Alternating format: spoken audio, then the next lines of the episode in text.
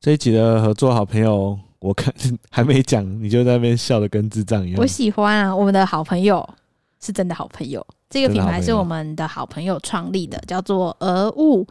那我从怀孕的时候啊，就非常非常的期待可以让卡宝穿他们家的衣服。所以鹅是儿童的鹅，物是物品的物。物品的物。顾名思义，他们就是挑会选韩国以及各国的。呃，衣物、日常用品或生活小物，然后在网站上面提供给大家选挑选贩卖。我觉得有两种听众非常的适合先去今天我们合作好朋友的网站看一下。一种想当然就是你现在有一个小朋友的，你想要帮他看衣服的，这个很正常。另外一个就是你的朋友最近生小孩的，对，也超适合去俄乌看一下，因为他有一些，我就这么说好了，有一些价格没有很贵，但是你送的时候会超级。有面子，有面子，对，超级有面子的礼物。对，那为什么会这样讲呢？是因为我最近刚好也有很多朋友生小孩。那俄物他送礼很有面子，有两个原因，一个是他们的衣物都是非常有个性以及风格的衣物，就是你挑了会觉得送出去品，不管是品质啊或者价格，你都是可以接受，然后会有面子的那种。那第二个是他们有客制化的服务，客制化是包含他们的口水巾，以及他们可以。帮你写小卡片，我觉得口水巾基本上就是一个你朋友生小孩，你不知道送什么最万用的一个选项。但是呢，因为这个东西实在太万用了，所以每个人都会送口水巾。这时候你就要想办法让你的口水巾与众不同。没错。他们的口水巾为什么很厉害？是因为他们是自己设计的，那从头到尾都是 Made in Taiwan。那另外就是他们推出了一个生肖兜兜，卡宝有生肖兜兜，就是会有十二个生肖在口水巾上面。那你可以跟掌柜，他掌柜就是他们老板名字，掌柜说，呃，你想送的宝宝生肖是什么？那英文名字是什么？他们就是可完全可以刻制化你的生肖跟名字。重点是可以刻制化英文名字。对，所以当他的小朋友戴上这个口水巾的时候，拍照。一看就知道这个小孩子的名字是什么，这个这真的超方便。对，那如果他生效，那如果你真的不知道送什么，你也可以私讯他们，你可以给他们一个价格，他们帮你配好礼盒。嗯，而且礼盒还可以选两种款，就是你可以普通款或是加价，有一个更高级的款式。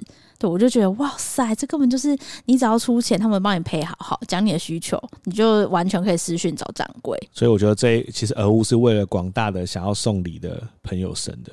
我觉得客制化的东西很屌。更屌的是，它不贵。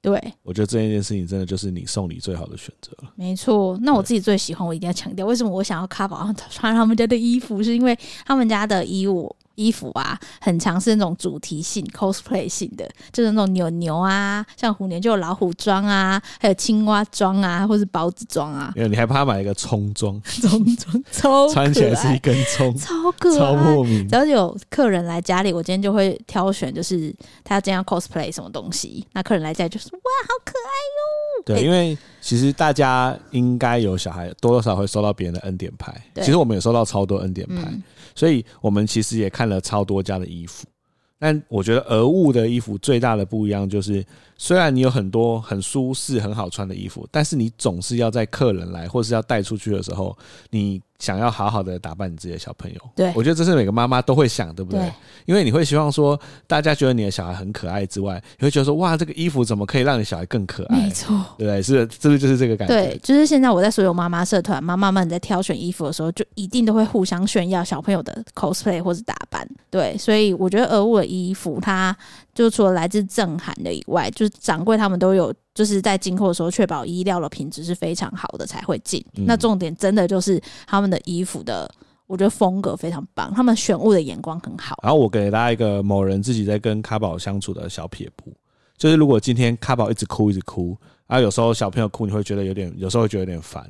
那某人这时候就会哎、欸，故意帮他换上一套俄物好笑的衣服。哎、欸，其实这个真的，他一穿上那个可爱的衣服，比如说把它换成一只小老虎或是一只牛，你整个。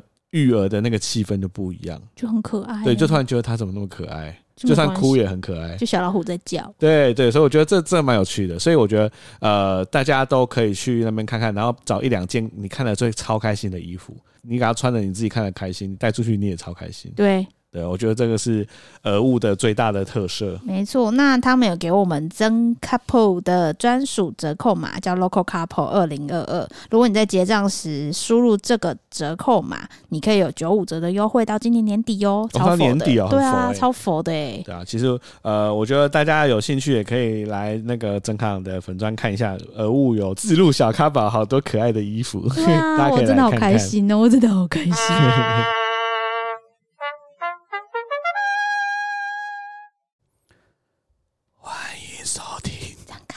我没有事。哎、欸，你要小声一点。可以啦，可以啦，可以吗？我是真咖郎。什么人？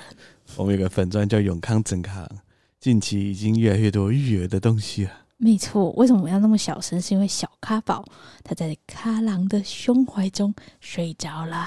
对，我们呃有个恩典牌给我们一个背带，这算背带嘛？对不对？对。然后我们现在就尝试着背着用背带背着小咖宝录音。我就感觉很像什么，你知道吗？这样，就是那个，就是会有些电影，然后男主角醒来的时候，发现自己身上被装了那个炸弹，随时会被引爆的那种。然后，然后就是要透过麦克风，要听一下那个拆弹专家告诉他怎么拆弹。你们觉得我现在很像吗？很像。可是你现在炸弹在睡觉啊！而且我的炸弹一直发出狗狗声，听到吗？我最近就发现他会打呼，怎么那么小年纪就会打呼啊？对，好了，也是很可爱的。对啊，总之我们今天要录运势日记的最后一集，最后一集。对，那我们上一集是采访月嫂李李嘛？嘿，对，那一集的点阅率一个喷高。对啊，而且 IG 私讯也有很多人来问弟弟的联络方式，感觉上大家其实对于月嫂真的都蛮好奇。对啊，而且大家真的都会很焦虑，回家后要怎么带小孩耶？对。哎、欸，你你儿子的打呼声这正常吗？正常啊，正常、啊。嗯，他睡熟的时候就是这样。真的假的？小孩子打呼这么大声，可是他看起来没有不舒服啊。对啊，他看起来是很熟啊。啊哈，可以。OK。然后说到什么？弟弟很热门。哦，对对对对。哦，我们这一集是要聊运势日记，算是结尾，是不是？对。所以我们以后又不聊。相关的，还是你要换一个新的 IP？换一个新的 IP 吧，因为我已经没有怀孕了，而且我产后也三个月了啊，所以之后可能我们要再想一个类似育儿系列的名字，还在想。自己可能穿插一点小小咖宝的打呼。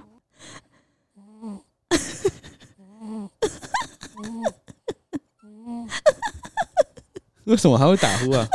因为你会打呼吧？可是。会那么早就打呼？可是他真的睡很熟哎。对啊，好，请各位那个听众包含一下哈，我们育儿还要录音，很不容易。对，好，我们一开始还是先分享一下开心的三件事情。开心的三件事哦。对。哎、欸，这怎么录啦？可以的。等一下，我我尝试换一个。哦，这样好一点。对，直立的。哎、欸，直立它比较小声哎。对啊。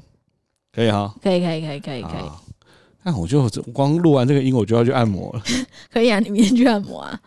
开心三件事哦。对，我想要先分享第一件最近真的很开心的事情。好，因为我最近很想吃干炒牛河。你这很奇怪、欸。然后我们住的附近，呃，我们住的附近只有一间那个叫什么港式，对，有在卖干炒牛河。我第一次去的时候呢，他说卖完了。我说好，我明天再来，我就明天再去。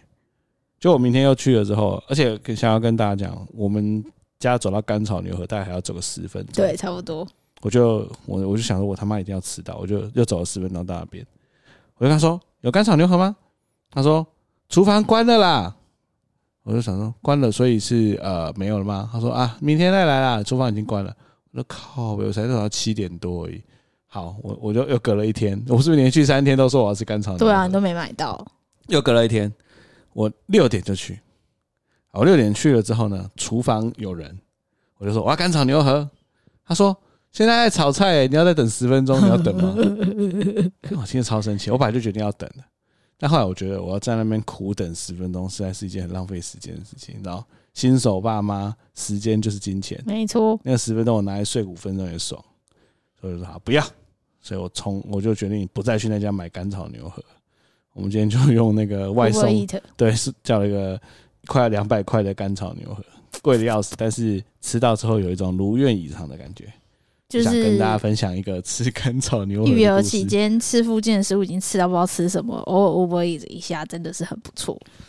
就你有时候突然想吃那种，就是有一点，哎、欸，我怎么讲那感觉、啊？还是你怀孕了？靠腰 啊！反正我就在那吃到甘草牛河很开心。对，好，第二件事情换我。我们这周或上周最开心的事，我觉得这已经是第一名，因为他就是咖宝终于要去托儿中心啦。托婴中心啊？对啊，因为那个我们大概怀孕七个月的时候，我就已经在安排，你知道。产后的一些教育的问题，就我很怕我会崩溃，因为那时候我对我自己育儿的技巧没有什么信心。那经过了月嫂训练之后，信心大幅提升。但我们两个就算是轮流扛，经过连假四天的摧残，还是有点累。哦，那四天呢？哦，想起来还是很恐怖，噩梦一场，余悸犹存。对，所以在那连假之后，就是卡宝的开学日。那他进去托婴中心之后，真的很 amazing 哎、欸！老师就是把他调教的非常稳定。哎、欸，这真的很蛮神奇的、欸，就是怎么会在家里面都要人家抱，然后去托婴中心一天而已，回家就哎、欸、不需要抱了，就变成很安静。可是安静会不会是因为他哭累了？我觉得是哭累，我本来觉得是哭累。因为想要要跟大家讲，就是托婴中心就不可能会有呃人一对一的对待你的小孩了，对，所以托婴中心呢。躺床的小孩好像是一比三吧，是吧？就是六个宝宝会有两个老师照顾，对，也有个宝宝会有两个老师，所以基本上呢，其实大家也都知道，其实托婴中心也跟我们讲的很明啊，就是他们不可能一直抱着他，对，所以很多时候其实托婴中心有说一个说法，也是给大家参考。他说：“小朋友有的时候哭，他是作为他运动的一种方式，就消耗体力。是真的，是真的，是真的，对啊。所以如果说呃小朋友一哭，你就想要止哭，想要止哭，哎，他其实都没有运动到，他晚上搞不好就很难睡。对，但我自己呃，我自己的育儿的原则是，前三个月如果是我顾的话，他哭，我会尽量给他安全感。然后我们有讲好，三个月后。”会知道他在哭什么，所以我们他哭的时候，我们会等一下，让他学会自己安抚他自己，再去抱抱他。没错，会等一下，对，所以他现在已经进到其实就是三个月左右的时期。目前的状况是，就是可以让他等一下，安抚自己，吃手手，吃嘴嘴，他就会不哭了。所以他皱眉头嘞、欸，他做噩梦了啦，做噩梦没有？他刚皱眉头，还好，还是因为这个姿势不舒服？没有，应该还好，因为他靠在你的胸膛上。可是他这边有点，就还好，因为他后面有那个。支撑架，所以还好。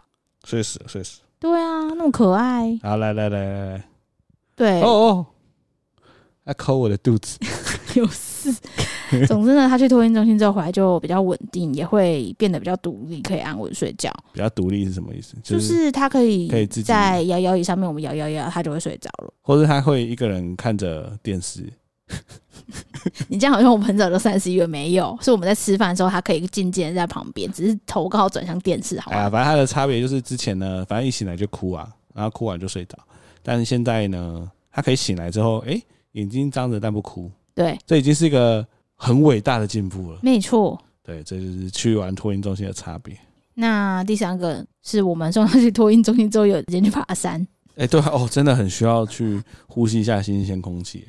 因为前几个月真的都是啊，我突然想到一件事情，你记不记得我们那个时候送他去托婴，就有个阿尚来，嗯、他的小孩子看起来是已经两岁，没有一岁多，一岁多，嗯、他就看到我们的小孩就说：“哎呦，怎么那么小？”然后我们就跟他说：“哦，他大概才两个多月啦。”嗯，他说：“哦，两个多月，我都已经忘记那个那个时候我是怎么熬过来的。”对啊，真的哎。所以现在的这个时间就是真的是。育儿里面算是最辛苦的时间了，大家传说中的那四个一两个月，这一两个月都最辛苦啦。但因为卡宝，我觉得他们还算天使，他两个月目前就睡过夜啦啊。对对对对，对，对啊，所以他已经连续三天睡过夜。不知道是不是因托育中心的关系，所以如果他连续一个礼拜睡过夜，我相信作息就真的慢慢稳定了。对，他现在睡过夜这样算快吗？算快？我觉得蛮快的啊，像有到两岁都还没睡过夜的。哦，对啊，他是神睡觉神童，很强哎、欸。睡觉这一点是不是有遗传到？有有有，打呼也有，没错。好啦，总之这就是我们这周开心的三件事情。那我们今天要来谈谈啊，因为最后一集了嘛，所以我们想以夫妻，也就是两性的角度来谈谈，说我们两个怎么面对宝宝出生后的心理变化。哦，竟然要聊这么这么哈扣的东西吗？还好吧，我们就分享一下我们的心情啊。我以为这一集是要回答大家的疑问，那是后面啊，后面会回答大家。对，但是我们前面要先聊聊我们的心理变化，因为也是很多人都好奇，譬如说妈妈的心理变化，你可以以爸爸角度聊聊你的心理变化哦。对，因为最近我们真的太多朋友都怀孕了，那他们都很担心说，哎呀，呃，现他就是看到我的那个生产过程跟育儿的过程，就觉得说，哎呦，是不是比起育儿生产比较简单？我都说，哎呀，那是不同的类，一个是身体，一个是心理啦。嗯，对啊。那这边可以先聊聊我的心理变化，就是大家听前面都知道，说我原本是一个不喜欢、不太喜欢小孩的人，但真的就是生完卡宝之后，母爱整个喷发，unbelievable。而且卡郎很常在我母爱喷发的时候，难以置信的看着我。我知道，我现在感觉好像有两个老婆。我跟你分享过这件事吗？没有，就是一个就是你会说。哎，郑开朗，东西收一收了，这是一个嘛？这是大老婆，没错。然后转身过去叫啊，小哥哥，你最棒的，小哥哥，你怎么看起来那么可爱？这是我的二老婆，而且最近小咖宝开始会讲话，后面嗯嗯嗯嗯嗯嗯，我都会跟他讲，嗯嗯嗯嗯嗯，我讲，嗯嗯嗯嗯嗯。你可以，你可以这样子，嗯一个晚上很屌。啊，我就喜欢跟他讲话啊，不行吗？这也是啊，这我觉得，我觉得这也是我在观察你的时候，我发现我跟你最大不一样。什么？就是我总是看着他，我会不知道要跟他讲什么。但是你怎么有这么多话可以跟他聊？很多可以聊，啊，你可以跟他嘤嘤哦哦一个晚上。没有，我早上起来会先跟他说早安。那我先带他去窗边，跟他讲说今天的太阳公公是什么颜色？因为有时候是灰灰灰色的嘛，就阴天没有太阳公公。我就说今天太阳公公没有出来哦，天空是灰色的，气温是几度？嗯，然后今天我们要去哪里？或在家？好屌！然后我，我真的由衷佩服你。不是，你就要跟他讲完之后，然后再跟他说哦，那我们现在来换尿布跟喝奶奶，带他去托儿中心喽。大概是这样，就是把他当一个宝宝，一个小朋友在跟他讲话就好了。对，因为我。觉得我的对待他的方式就是换尿布我就换尿布，抱起来就抱起来，抱起来哭了啊，睡着我就放下去，而且他都不会跟他讲话。对，我我不知道跟他讲什么。不是你，你至少要跟他讲说，好，我们现在换尿布喽。我就觉得对他讲有点，我也不知道，我不知道哎、欸。哎、欸，应该是说 Couple 温室的时候分享一本书，叫做《超级婴儿童》嘛。它里面有提到说，其实小朋友也是一个人类，所以他们其实会，你觉得他们听不懂，但其实他们会预期你在换尿布的时候，先跟他们讲一下。它里面的观点是他们都听得懂，他们知道你要干嘛。而且如果是你的话，有一个人突然把你屁屁抬起来，你会吓到吧？会啊，对啊。所以你就是换尿布的时候，你要跟他讲，他说：“那我们现在换尿布了，我们速度很快，你不要怕。”或是在洗澡的时候要下水的时候，要跟他讲说：“我们现在下水喽，今天的水有点热热的。”类似像这样子，像他就算听不懂我会讲什么，或是他不会回应我，他从托儿中心回来的时候，我都会问他说：“今天过得好吗？有没有看到很多哥哥姐姐？”就是你知道。就像这样跟他对话，然后他眼睛就跟你有交流啊！真的假的？这么神奇哦！真的，而且我现在都会听得懂他在咿呀啊什么。你听得懂他的嘤嘤？不是，我觉得这跟宠物沟通原理是一样的。嗯，就是你要同理他，就是你用他的音调搭配他的表情，这样。其实久了，我觉得像是鲁鲁米跟鸡腿，跟他们相处久了，他们不会讲话，但你知道他现在找你要干嘛哦的感觉是一样的。懂懂懂。对，就是所以你跟他相处久了，你跟他眼神交流久了。你会知道他现在在做什么？他现在营养啊，是在生气、在抱怨，还是开心？哦，我倒是有认真的发现，他现在的哭法越来越多种。对啊，他以前就是哭而已，现在有假哭，有想要讨关注的哭，有没事的哭，这哭法都不太一样。对，还有说哭法背后代表意义也不太一样。对啊，这其实也蛮有趣的，是不？对，这个我是有发现，真的有不一样。你下一个可以试试看跟他讲话，他还会有那个歌剧式的哭。对，有一次有一群朋友来我们家，然后他就上演了歌剧式的哭法，就，大家拍手叫好，哇，唱的太好，Amazing，对啊，所以这边就是一个爸爸跟妈妈基础的不同。就我发现妈妈比较会跟婴儿有高强度的互动，像是讲话或者嘤嘤啊、学婴儿语之类。爸爸就是比较冷大家是不是都这样啊？我也蛮好奇的，但我真的不知道跟他讲什么。我观察的爸妈好像几乎都会这样，真的。但爸爸的状况要看爸爸的个性，因为有有一些爸爸虽然比较冷静，但他会会试着你知道跟婴儿一样。但大部分的爸爸都是恶作剧比较多，对啊，我觉得烧他脚很很好笑，因为卡很喜欢挤他的脸，真的是就蛮好笑的啊。但是真的很明显，爸妈对宝宝的那种相处方式会不太一样。这跟怀孕前我不是叫你跟他讲话，你也不知道讲跟你的肚皮讲话。对，对我也不知道讲什么。对，就是、我觉得真的要等到他会讲中文的时候，我才会跟他比较有互动。现在婴儿语我还不行，你下次试着看看嘛。我现在就是请卡郎在佛系育儿的时候，可以试着在他咿咿啊的时候回应他咿咿啊，就是嘤嘤嘤，你就回应嘤嘤嘤嘤，这样就好了。我忍不住都会想要，不行，就是这样。所以，我们就是有一些角色的分工。所以，你的心态有什么变化？我的心态变化就是现在，一个是看他越看越可爱。那觉得他是全世界最可爱宝宝，我相信每个人都是这样。妈妈滤，对妈妈滤镜。那再来就是，我会觉得他每个时期都很重要。那现在会希望他可以接收到最好的互动回馈方式，譬如说，他现在虽然不会讲话，但我会跟他强高强度的互动。那我会试着读一点书，唱点歌给他听。就是你会希望他是活泼、开心、开朗孩子，然后接受到一切最好的东西。哦，对，所以我会比较强调就是。每个时期的教育的这块，我可以说你的心态跟改变在于说，你现在有蛮大一部分的生活是为了就是跟他相处，因为我觉得这件事情在我身上好像不一样，就是我会觉得我想要在跟他相处的过程中，尽量找机会找回我原本的生活。你不觉得我这个诠释蛮有蛮像我在做的事吗？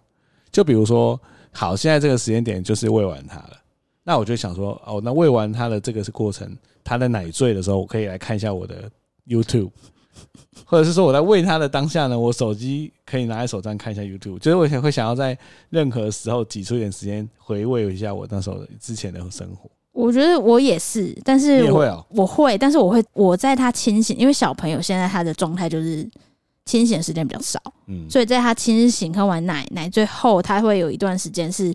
眼睛睁很大会讲话的那段时候，我会我会希望把握他那段时候跟他互动，然后之后互动完之后，其实他就会累，就会睡着了。他睡着的时候，我就开始打电动。所以他在那个想要互动的时候，我就会丢给你。对，就是或是你就是会把它放在你的脚上面看 YouTube。所以这就是我们呃，因为我们就就提到说什么育儿生活会不会有摩擦啊等等的，就是我会提醒卡郎说，哎、欸，我希望你这时候在他清醒的时候可以跟他多点互动。对，但是他现在还是照他的方式，还是看我的 YouTube，还是看他的 YouTube，只是声音调小而已，或是他会跟着他讲话，就这样。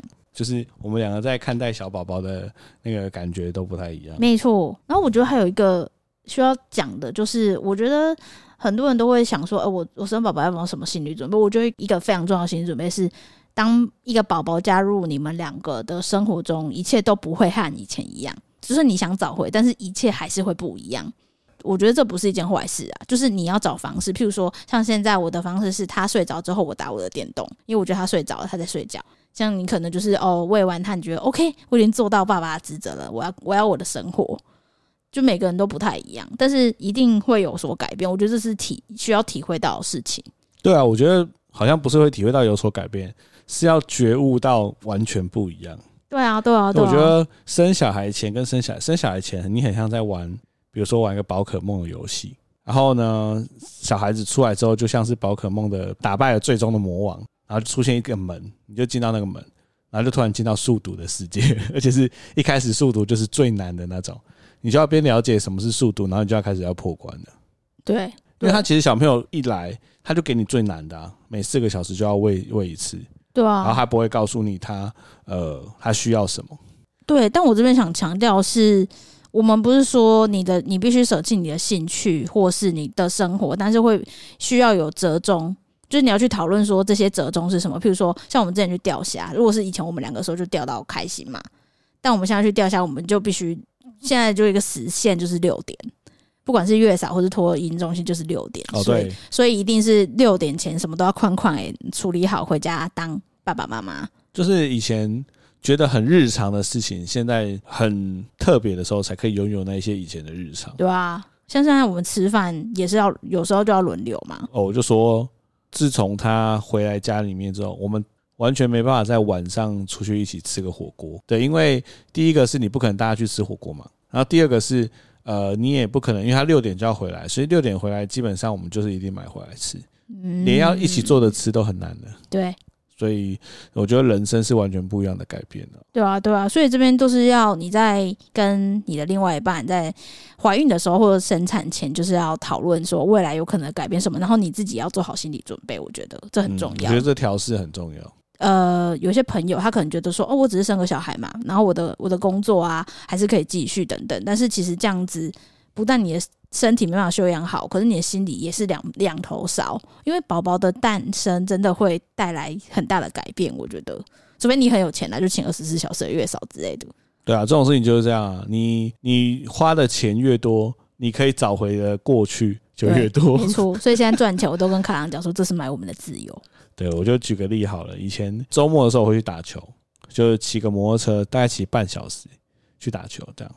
但是呢，自从有了小咖宝之后，我非常非常非常困难的，就是要早上起床的时候要先喂他跟哄睡他，差不多七点嘛，因为我九点打球，好，我说哄哄哄哄哄到八点半，我就直接坐计程车去了。对，以前会觉得坐计程车是一件很奢侈的事情，以前只有在打球快要来不及的时候才会坐计程车冲过去。但现在我就觉得说，我坐过去，然后我再坐回来的那段时间，我可以在计程车上睡觉。哎，那个睡十分钟真的超宝贵的，因为我回来几乎就没有时间睡午觉了。所以你就突然再想一想，就变成说啊，钱能解决的事情都是小事，就是你要花钱来找回过去的幸福。有一点像是这样，同意同意，对啊？真的是这样，对啊？那另外就是我在生产前蛮担心，就是那个产后忧郁嘛，嗯，那时候超担心这件事情的。但很幸好是我没有发生啦，就是尽管身体上面有一些状况，但是因为防护网都蛮好的，譬如说像卡郎啊，那我爸妈啊等等的，所以我没有发生这个状况。但是呃，我在之前育婴的时候，我记得有一次他一直哭，我不知道他在哭什么，你还记得吗？我就说，我知道啊，我真的崩溃，我就超崩溃的。对，然后我就进去说，可不可以换你？我我需要休息一下。你就进到一个完全听不到哭声的地方，冷静了一个下午。好像是这样吧，对不对？对，我我自己看待，当然我觉得不一定是完全正确，但我觉得产后忧郁有一个很很可能的因素，是因为你的生活完全不一样。嗯，我是以女生来说，你被迫要进入到一个完全陌生，而且你掌握度很低的一个情境。这时候如果有更多的外在的因素，比如说，比如说你老公，很多人有什么丈母娘因素啊，或者是说你身体的因素。这些因素再加起来，就会让你的心灵很容易会承受不住。嗯，而我觉得产后忧郁比较大家一定要特别注意的原因，是因为它有的时候你其实是没有发现，你没有意识到的。所以有的时候其实是你的身边的人会意识到，所以你身边的人会觉得说：“哎呦，感觉你好像跟以前变得不太一样。”我说个性，比如说你会突然呃有某一天你就整个焦躁到不行。啊就觉得说啊，我真的，我真的不知道我的小孩到底在哭什么，我觉得我受不了了。就我觉得这种时候，旁边的人反而会更有感觉。嗯，我我自己觉得孕妇，呃，不对不对不对，应该说产妇吧。产妇本人有的时候他们有意识到，所以旁边的人也不能直接跟他说，哎，你是不是产后忧郁症啊？你要不要去看个医生？我觉得这样子其实不太有帮助。就像是你问一个人有没有喝醉，他一定说他没有喝醉。那有时候，比如说枕边人觉得说，诶，他感觉起来真的怪怪的，就是很沮丧，或者是讲了一些让你觉得很惊讶的话。像你那个时候就讲了让我觉得很惊讶的话，就是诶，你既然说你真的受不了小咖宝，你完全不知道他到底在哭什么，然后你整个人就感觉很燥。那时候就感觉到说，诶，那让你脱离他的环境，哦，没关系，这下午你你要不要去按摩，或者是你找朋友出去吃个饭，这下午我在家里面带他。我觉得那个都会有帮助，但是你就不要直接说说，哎，你是不是产后忧郁啊？我觉得这样没有帮助。对啊，所以我觉得，呃，如果你觉得很焦躁，那那就是一种感觉，就是很焦躁，而且你已经尽力了，他还是一直哭，你就是放下宝宝没关系，出去房间深呼吸，或是你跟任何可以求助的人，不管是你呀、啊，或者有如果你有朋友会育婴，你可以跟他们求助，就任何的后援来帮你。呃，照顾宝宝都是非常 OK，就是不要憋着，不要压抑。我觉得，因为我在妈宝榜看到很多妈妈都是一直压，一直压，一直压，压到真的是正受不了，已经爆发的时候，她才跟先生讲。哦，对对对，对。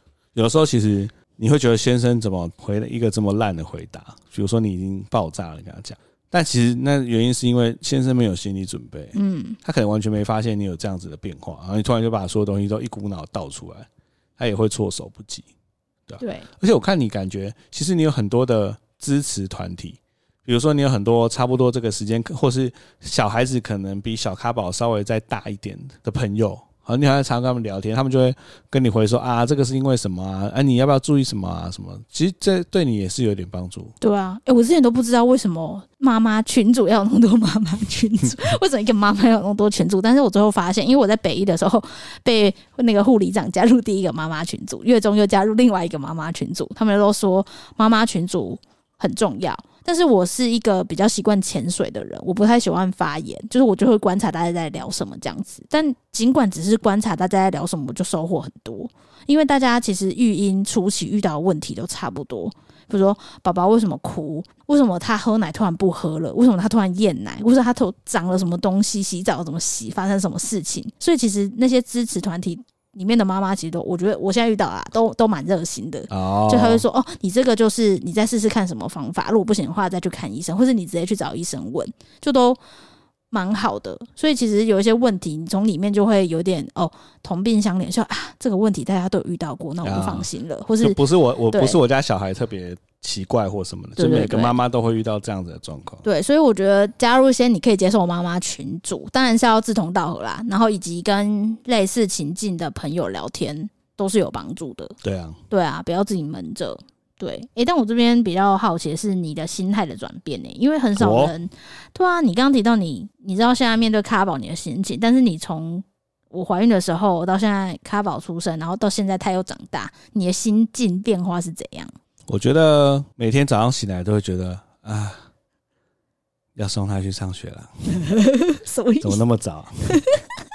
就就是你知道，我觉得我的呃、欸、心理的调试赶不上身体的变化，是吗？对啊，因为我以前都睡到很爽，啊，我也是也是睡到很爽，啊。那你现在哎、欸、靠，要七点就要起床了，而且是我七点起床，你八点起床，而且不起床不行哎，欸。以前可以赖床什么，所以我觉得那是一种责任，但是那个责任呢，就会让你。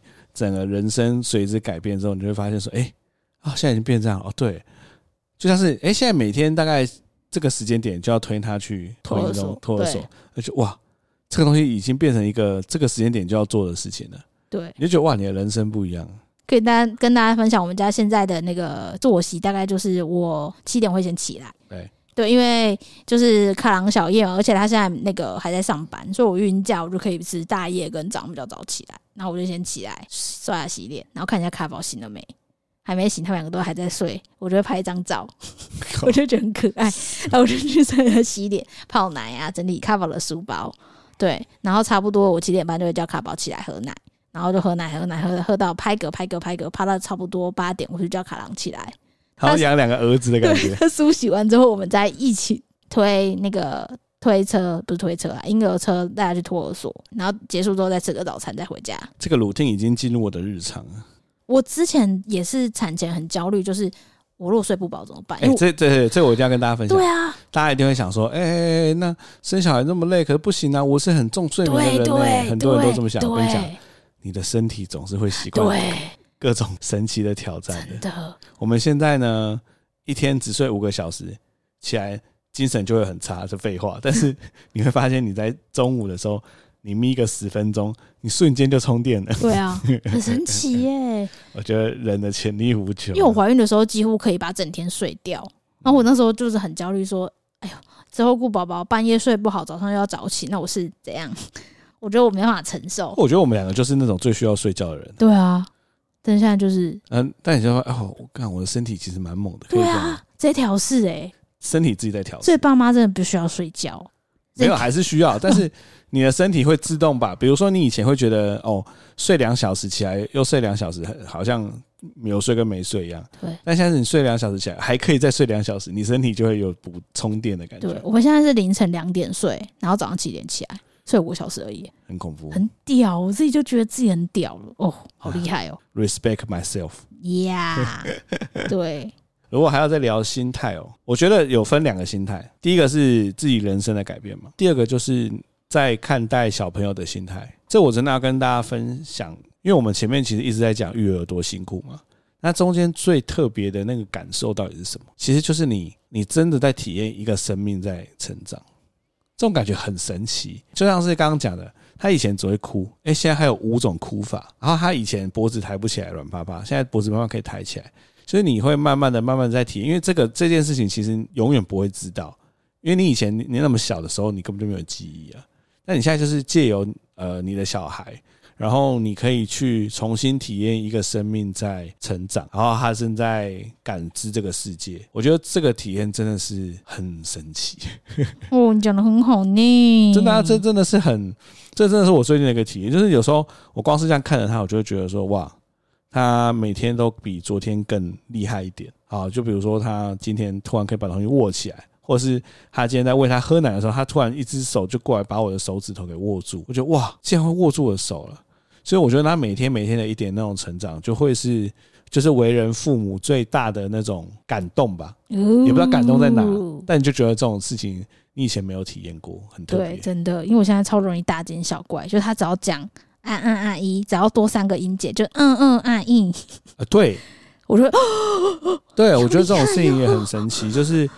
他突然多讲了一个音节，你就觉得干，他怎么突然多讲一个音？或是多讲一个发音？对啊，就觉得很屌。那是以前从来没有体验过的那种，那种我觉得是一种很纯粹的开心吧。对啊，对不对？也没有为什么，就是也没有为什么，对，多一点进步。对对对，就是感觉到你的小孩每天都在进步。真的，这个就是另外一种心态的改变。真的，我觉得就是这样诶。我们分享完妈妈跟爸爸的心态，那你觉得身为另外一半，就是以。另外一半的角度，就你在看我。哦，这个我就必须要诚实的说，我觉得小孩子出来之后，就是他分割了夫妻这件事情。好，假设以前你们先不要讲夫妻好了，讲男女朋友好了，啊，男女朋友跟夫妻差不多。两性。以前你跟你的另外一半就是二十四小时嘛，但你有小孩之后呢，你跟你另外一半相处的时间可能会压缩到只剩下二到四个小时，从二十四小时变成二到四个小时。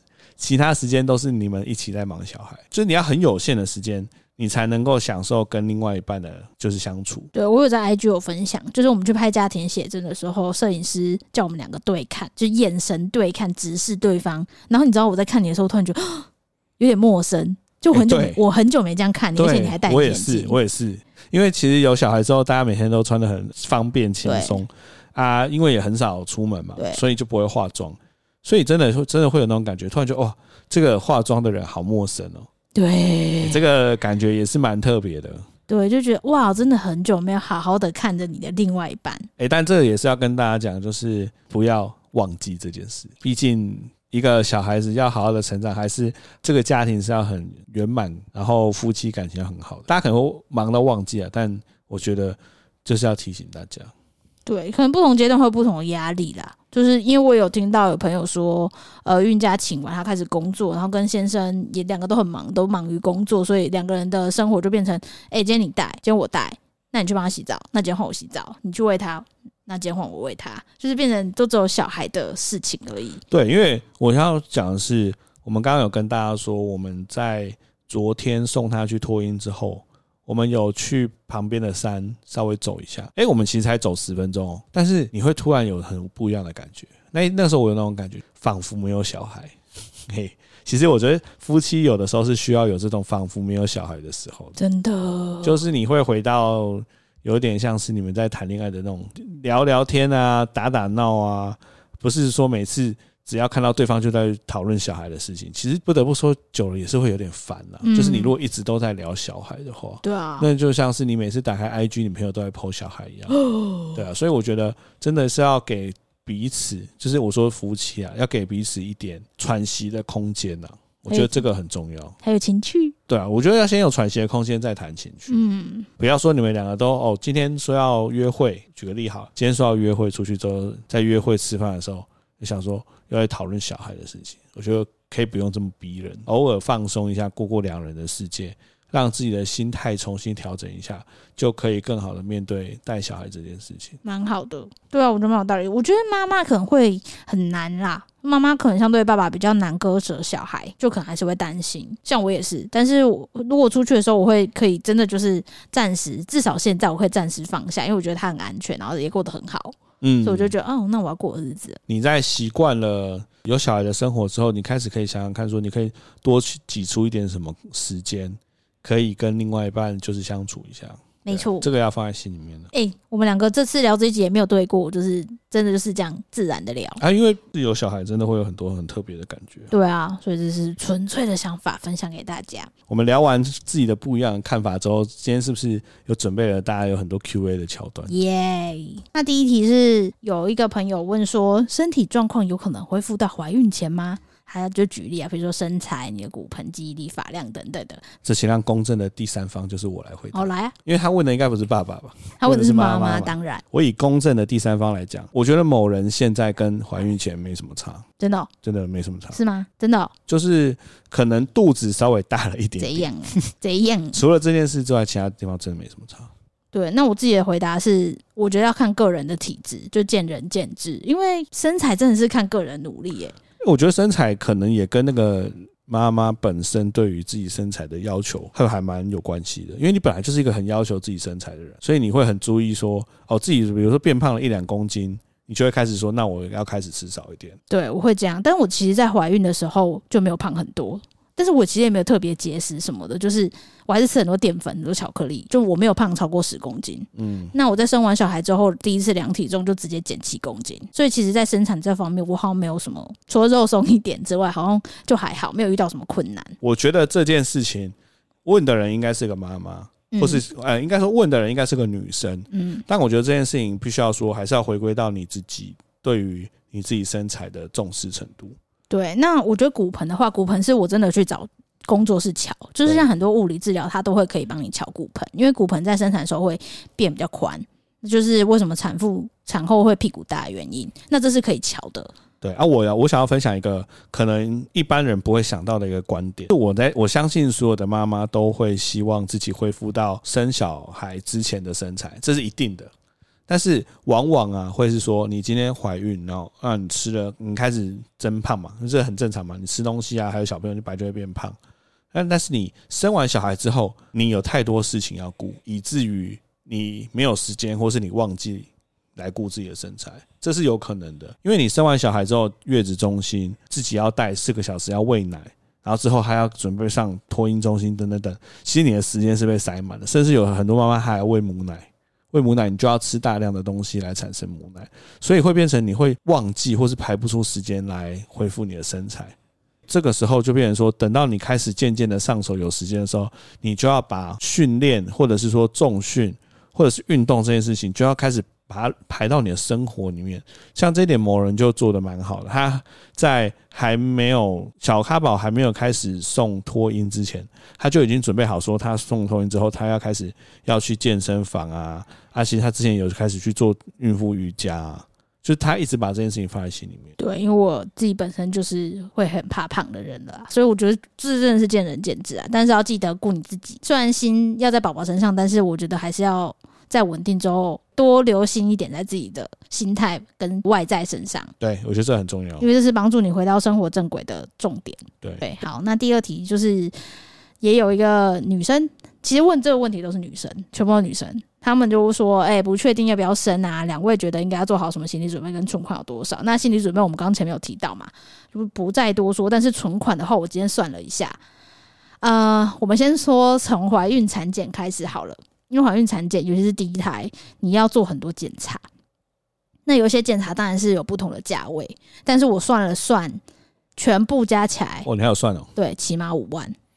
你说从知道怀孕到她生出来中间的产检，对。啊，差不多。对，而且我们的产检是都选比较中间价位的，一般人会选的，就没有特别选很厉害的。对对对，就是中间价位，然后你什么加一加，起码真的五万。我觉得里面好像有大概一半都是做高层次的钱，对不对？嗯，高层次比较贵，但也有那个呃遗传疾病筛检。哦，遗传疾病。对对对对，呵呵呵那个就是有不同的方案，所以当然你可以选最便宜的，但以我们经验来说，我觉得全部加一加起码五万。对，嗯、那生产的费用，我们是在公立医院生，自然产是两两万内嘛，一万六嘛，对啊，就两万内。那剖腹的话又更贵，剖腹大概八万起跳。对，看你在哪间，其实大家的收费都不太一样。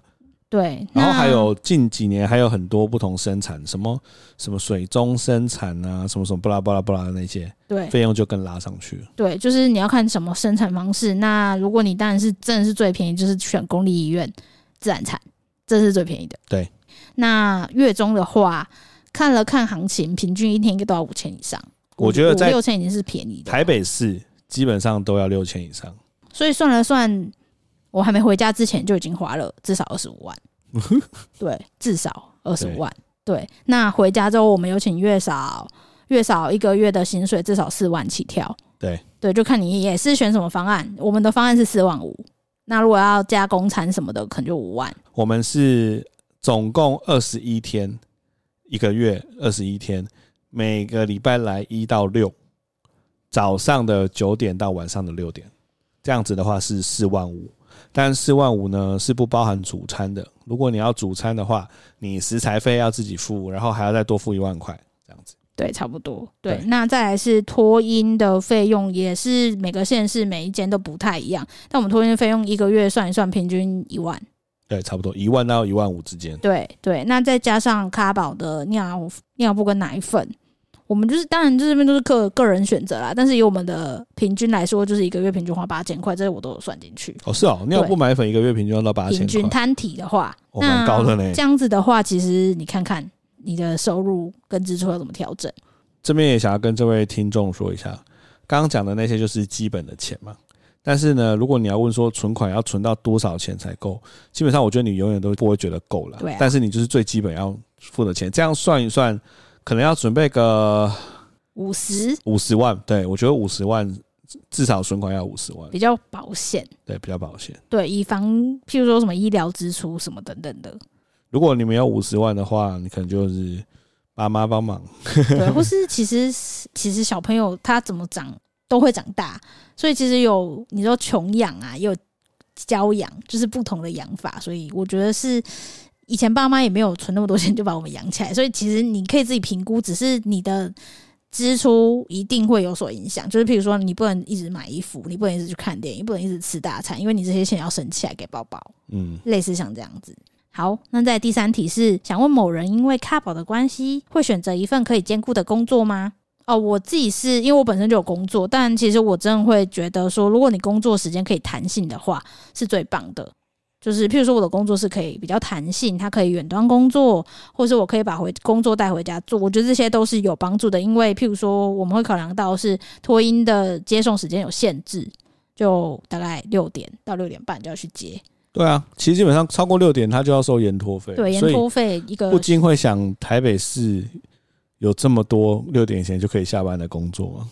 有啊。但我们后来去观察一下，很多人其实是阿公阿妈来带了。对对，都会保姆。大家像我们这样北漂族，就变成真的。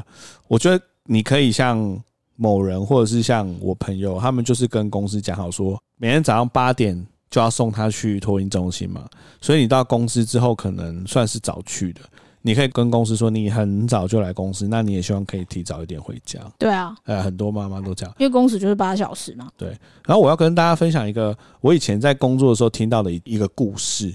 那个时候，我的主管就以前工作主管跟我说，其实妈妈这个这种员工才是最好的员工。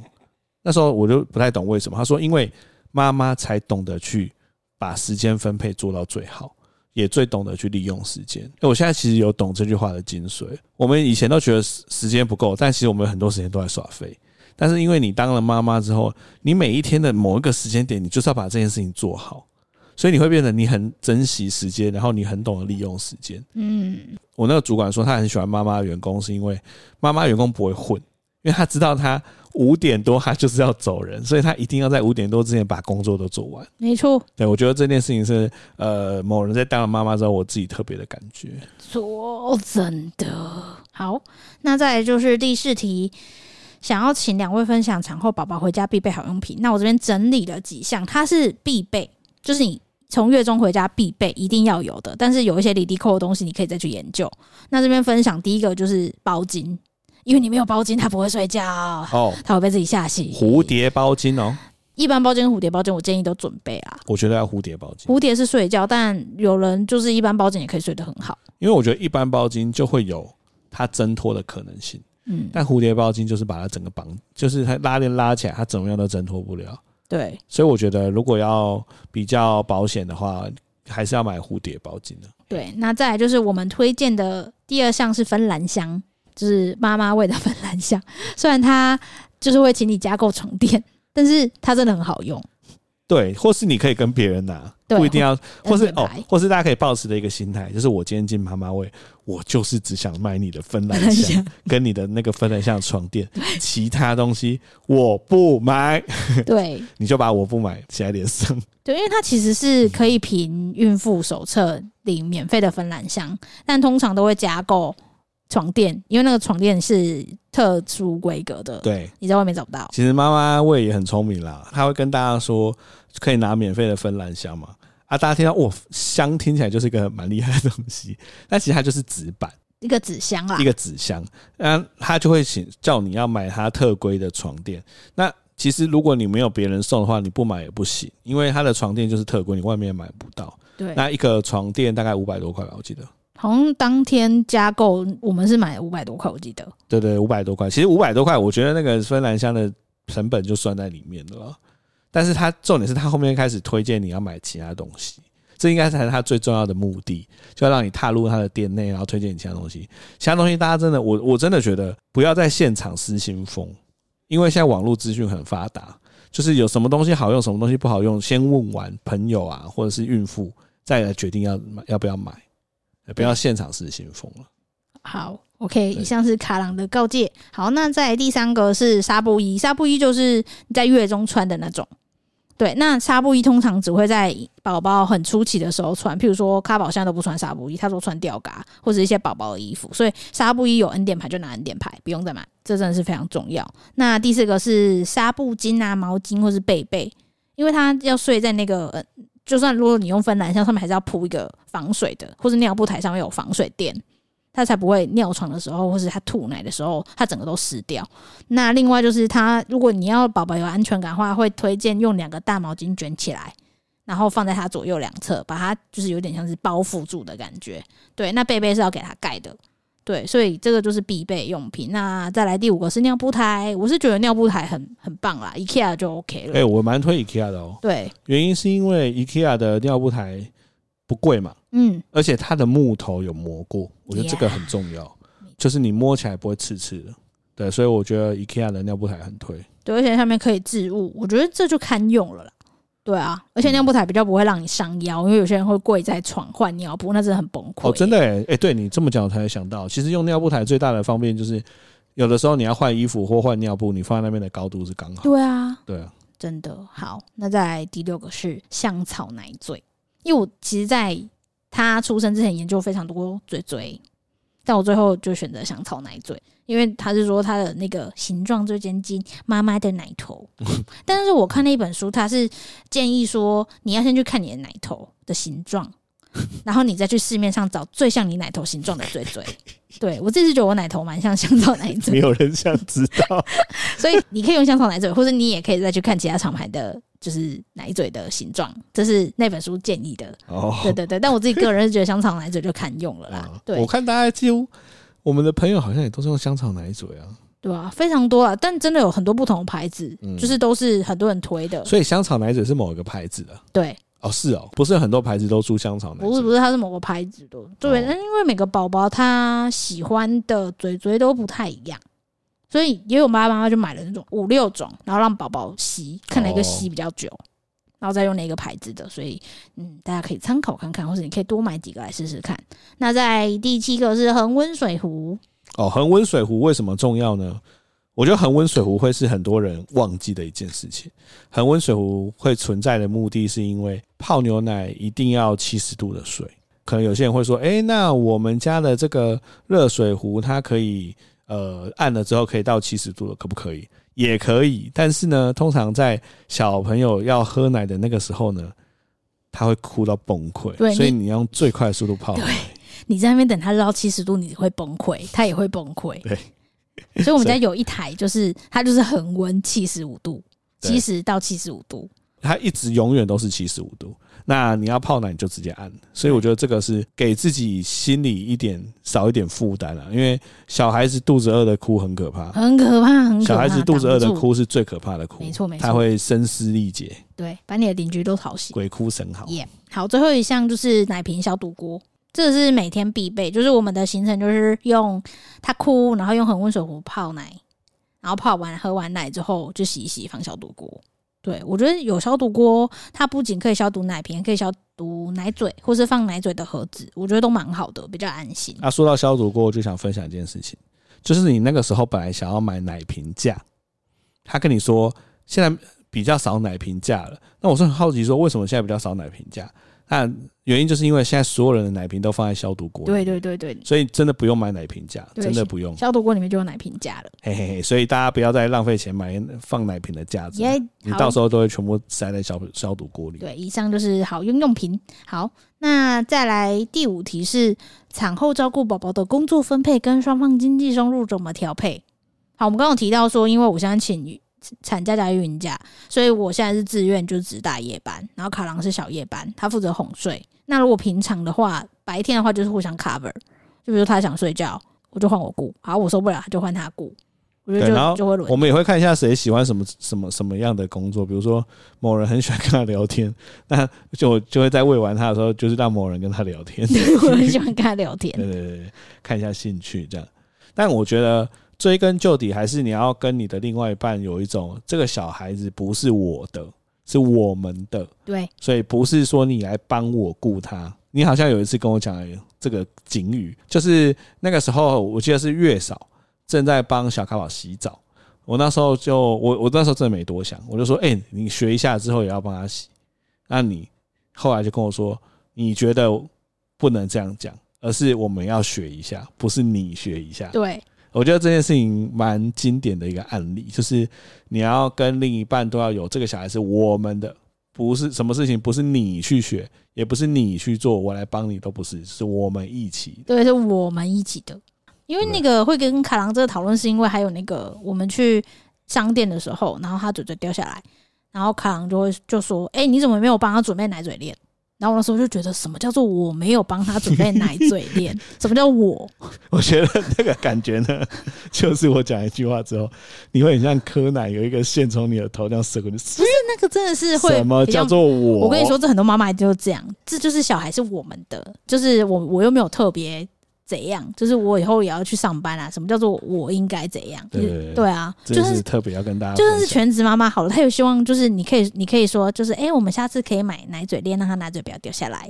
这个说法，就算是全职妈妈，小孩子也是我们的。对，没错。对，好，那再来就是双方经济收入哦。我之前就有分享过，在产怀孕的时候，我其实就开始规划我们要怎么样记账，就用什么样的 app 记账，然后在产后。更是严格的开始记账，就除了就是我们的记账 App 以外，我还会做表单、家庭收支表，然后我会先把固定收入跟支出都列出来，然后评估一下一个月大概花多少钱。我会跟卡郎讨论说，哎，这就是我们固定花费，那我们伙食费可能就要呃，比如说呃，一个人一天就是五百块这样子。我跟你讲，这件事有执行的多彻底。昨天我们中午叫了 Uber Eat，哎，不对，今天中午叫了 Uber Eat，某人就说。因为中午叫了 Uber Eat 已超支，所以晚餐你只能去吃自助餐。就是这样。对，他是真的很严格在执行的。对，我觉得就是非常希望卡郎可以记账，因为卡郎平常是不太记账的人。对，那再来就是收入的话，我目前是觉得，如果你是很介意的话，就是可以用比例，就是不要用，譬如说哦，呃，假设啦，卡郎赚比较多钱，然后我赚比较少钱，但是我们一样就是都付出七成的薪水在家庭收支上面。就不是说什么哦，赚比较多就付比较多钱。我如果你追求比较公平的话，哎，暂停一下，那个小咖宝醒了。好，哎哎，好，那我们刚刚提到说，呃，如果你很介意收入的话，我觉得可以用比例来计算，会比较公平。就是譬如说，假设卡郎赚十万好了，我赚五万，那我们就是。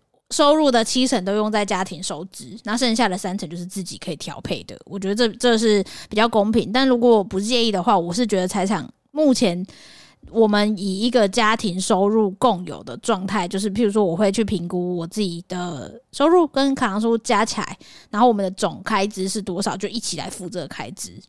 目前可能这两个方式啦，你可以自己评估你想要哪一个，跟你另外一半讨论。对。那再来第六题是，这个人问说，存款所位偏低不敢生怎么办？他想到月子中心或各种开销就可怕。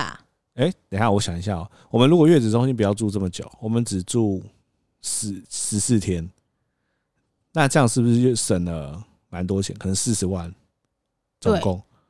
所以你存款只要有超过四十万，我觉得就可以生了。差不多啦，对不对？对，因为这跟刚刚那一题差不多，就是我们刚好列出那个费用嘛，所以你可能要自己评估一下。对啊，哎，我觉得不会有那种存款真的啊，除非你说哦，你现在存款有一千万，那那当然了，你想着生就生。但一般人来说，永远都不会觉得自己的存款够生小孩。但其实最基本、最低需求啊，就跟你进餐厅的最低消费一样，低消就是四十万了。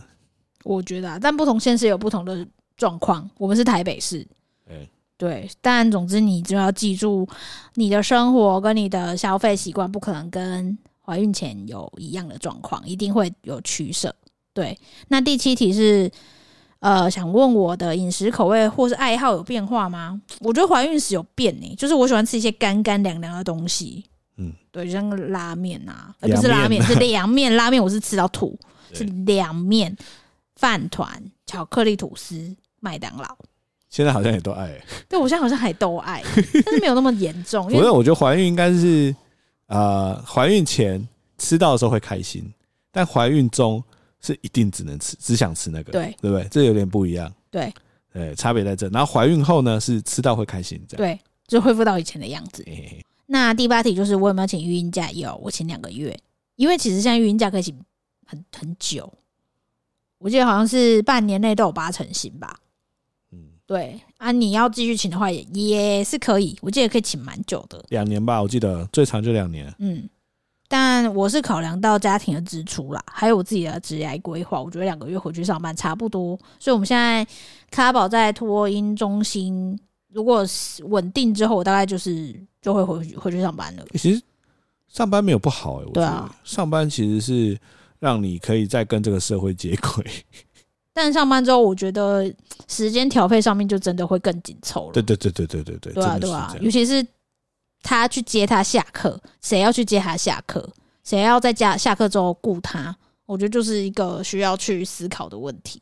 因为我觉得，如果现在的听众跟我们年龄差不多，然后你有准备要有小孩的话，我觉得你在小孩子出怀孕之前，导师也可以思考一下你们公司。方不方便让你接下来有这一些一系列的事情？嗯，比如说下班时间弹不弹性，比如说公司的育婴有没有补助，或是公司有没有挤乳挤乳室？有些公司有哦，其实可以方便你挤母乳。我觉得你这些都可以了解一下。对，有些公司其实做的还蛮齐全的。像我看那个，你知道红海吗？六岁以前公司养哦，干超屌的欸，好厉害！就是六岁以前所有的钱都是公司付的哦对啊，就是我觉得你可以看一看你们公司针对育婴有没有一系列的措施啊、补助啊，让你有可以更方便的育婴呢。我觉得这个、嗯、你可以先看一下。好，我记得金融业都不错，蛮好的建议。对，好，那以上就是这次收集到的 Q&A 问题。那我们的律师记也要告一段落喽。哦，有点感伤哦。我跟你说，有个粉粉他就私讯说，他从怀孕。前就听孕妇日记，到现在生小 baby 都生出来了。他的还是我们的？他的哦，他的。对对，他跟我差不多，然后就是也是这样一路听过来，他觉得要结束了很感伤，很感伤吗？他就觉得啊，好不舍不得哦。大家一起下船，踏上育儿的船。对，所以我就说你不要难过，我是要开另外一个系列，更地狱。对啊，对，所以不要难过，后续还会有一系列的育儿。只是那个专栏名称，我就再想一下啦。嗯，没错。对啊，对啊。那最后这系列的结尾，来点一首歌。这首歌感觉要有意义一点吗？